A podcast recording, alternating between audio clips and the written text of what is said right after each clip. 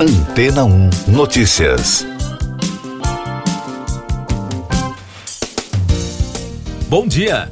Segundo uma pesquisa realizada pela consultoria PwC, o volume de operações digitais bancárias no mundo deve aumentar mais de 80% até 2025, podendo chegar a quase 2 trilhões de transações por ano. Além disso, até o final de 2030, esse total deve quase triplicar. Os dados analisados demonstram que, com a pandemia da Covid-19, as carteiras digitais estão ganhando cada vez mais espaço na rotina das pessoas em todo o mundo.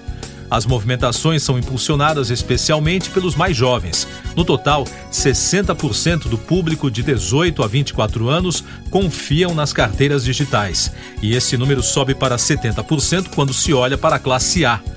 De acordo com reportagem da agência CNN, essa digitalização dos produtos e serviços bancários transformou os meios de pagamento, permitindo com que diversos tipos de operações pudessem ser feitas por meio de um aplicativo. A tendência já está consolidada em países como a China, Coreia do Sul e Indonésia, que centralizam a maior parte das atividades online. No Brasil, destaca a reportagem, um estudo da Serasa Experian apontou que 87% dos brasileiros consideram as carteiras digitais seguras, enquanto a percepção global chega a 72%. As tecnologias que permitem pagamento por aproximação, as criptomoedas, o blockchain, o Pix e o Open Banking provocaram uma verdadeira revolução no sistema bancário. Segundo a Febraban, antes de ser impulsionada pela pandemia, a mudança já vinha acontecendo de maneira tímida. Em julho de 2018, por exemplo, já existiam 2 milhões e 88 mil contas bancárias 100% digitais no Brasil. E o mesmo levantamento feito na época mostrava que a maior parte dessas contas foi aberta pelos celulares no total de 1 milhão e 600 mil em 2017, o que representa um aumento de 171% em relação ao ano anterior. Para os especialistas, as instituições já estão vivendo uma fase de maturidade depois de uma série de investimentos em tecnologia, o que possibilita atualmente um ambiente seguro, próspero e 100% digital. Mais destaques das agências no podcast Antena 1 Notícias.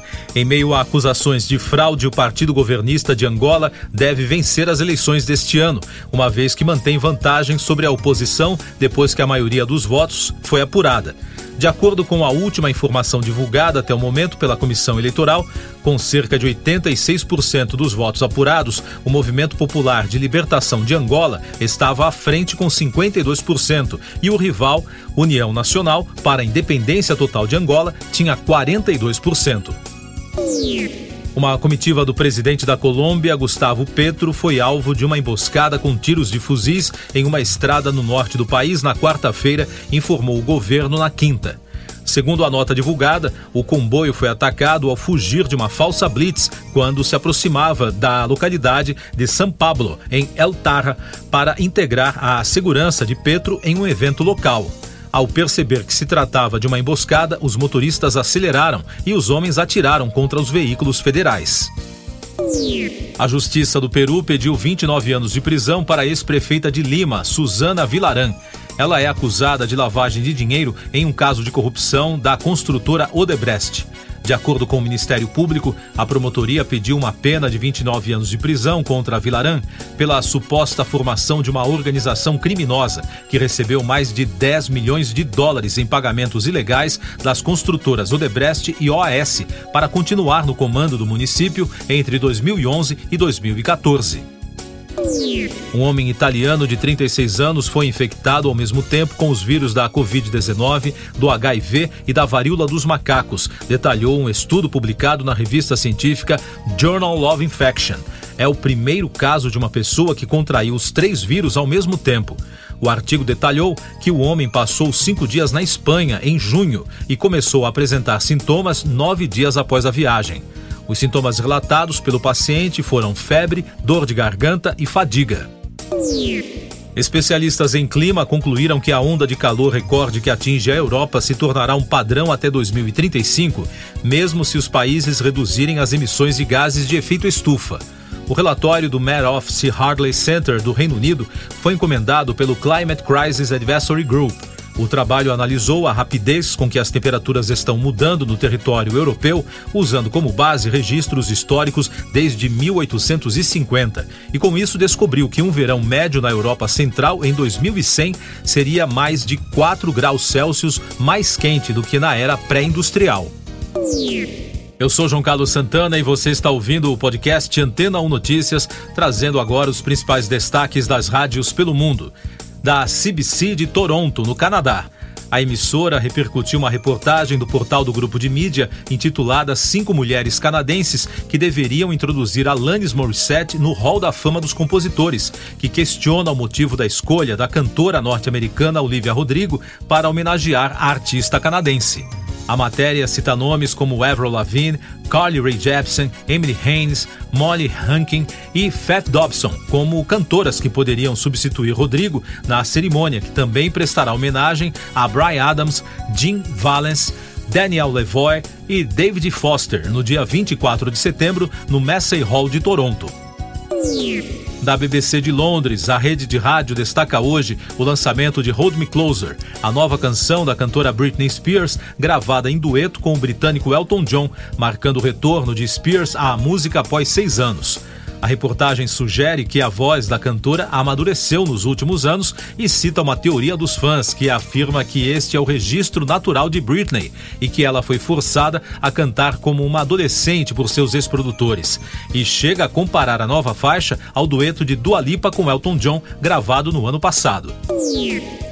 Ainda da capital britânica, a Capital FM tenta desvendar a letra do sucesso Watermelon Sugar, do cantor Harry Styles, em uma nova reportagem publicada nesta semana. De acordo com o artigo, o sucesso mundial se refere ao que acontece no início de um romance, baseado nas experiências do próprio artista. A emissora recuperou algumas declarações do músico de 2020, quando ele explicou que a canção é sobre aquela euforia inicial quando você começa a ver alguém de maneira especial. O cantor de 28 anos também revelou que o título da música foi escolhido quando ele viu um livro no estúdio de gravação. E dos Estados Unidos, a iHeartRadio de Nova York dá detalhes da entrevista do ex-vocalista da banda Led Zeppelin, Robert Plant, que refletiu sobre o sucesso do clássico Stairway to Heaven. Em entrevista concedida a Rolling Stone, o músico que completou 74 anos no dia 20 deste mês revelou todo o processo de composição da música. Ele falou que se sente sobrecarregado quando ouve a faixa composta há mais de meio século, em 1971. De acordo com o músico, a canção é um retrato de uma época em que as pessoas estavam se recuperando da guerra do Vietnã e outras questões da política internacional. Era uma letra sobre esperança dentro daquele contexto, na visão de um jovem de 23 anos e que hoje o mundo é um lugar diferente, completou Plant. Siga nossos podcasts em antena1.com.br. Este foi o resumo das notícias que foram ao ar hoje na Antena 1.